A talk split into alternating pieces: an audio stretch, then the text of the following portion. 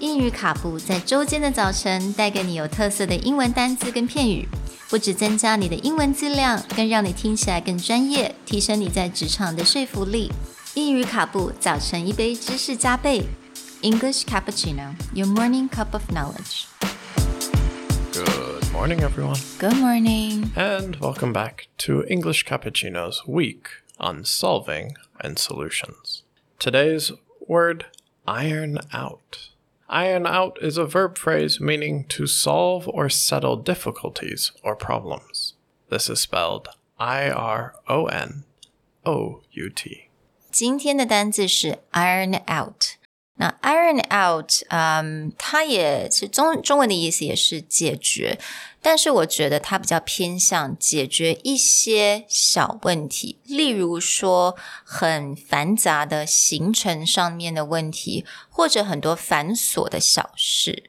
Right. So, as Sherry says, this is not about solving big problems.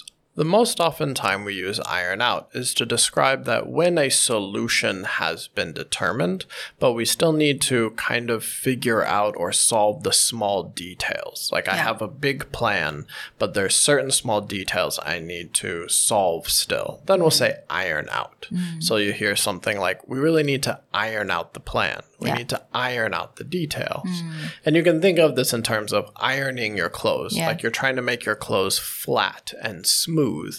All these little bumps you're removing. Exactly，所以其实我们就是用呃，我们用想象力嘛，iron out，比如说用熨斗把一些皱褶把它烫平，那这些皱褶就是这些很多繁琐的小事，所以这些事情并不是很大的一个困难，但是它就是小小事情，可能在行程上面一下有重叠啊，或者是有的时候你必须要做一些调整，so you can definitely say to iron out my schedule。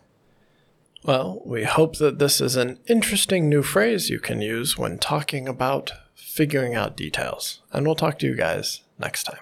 Bye. Bye.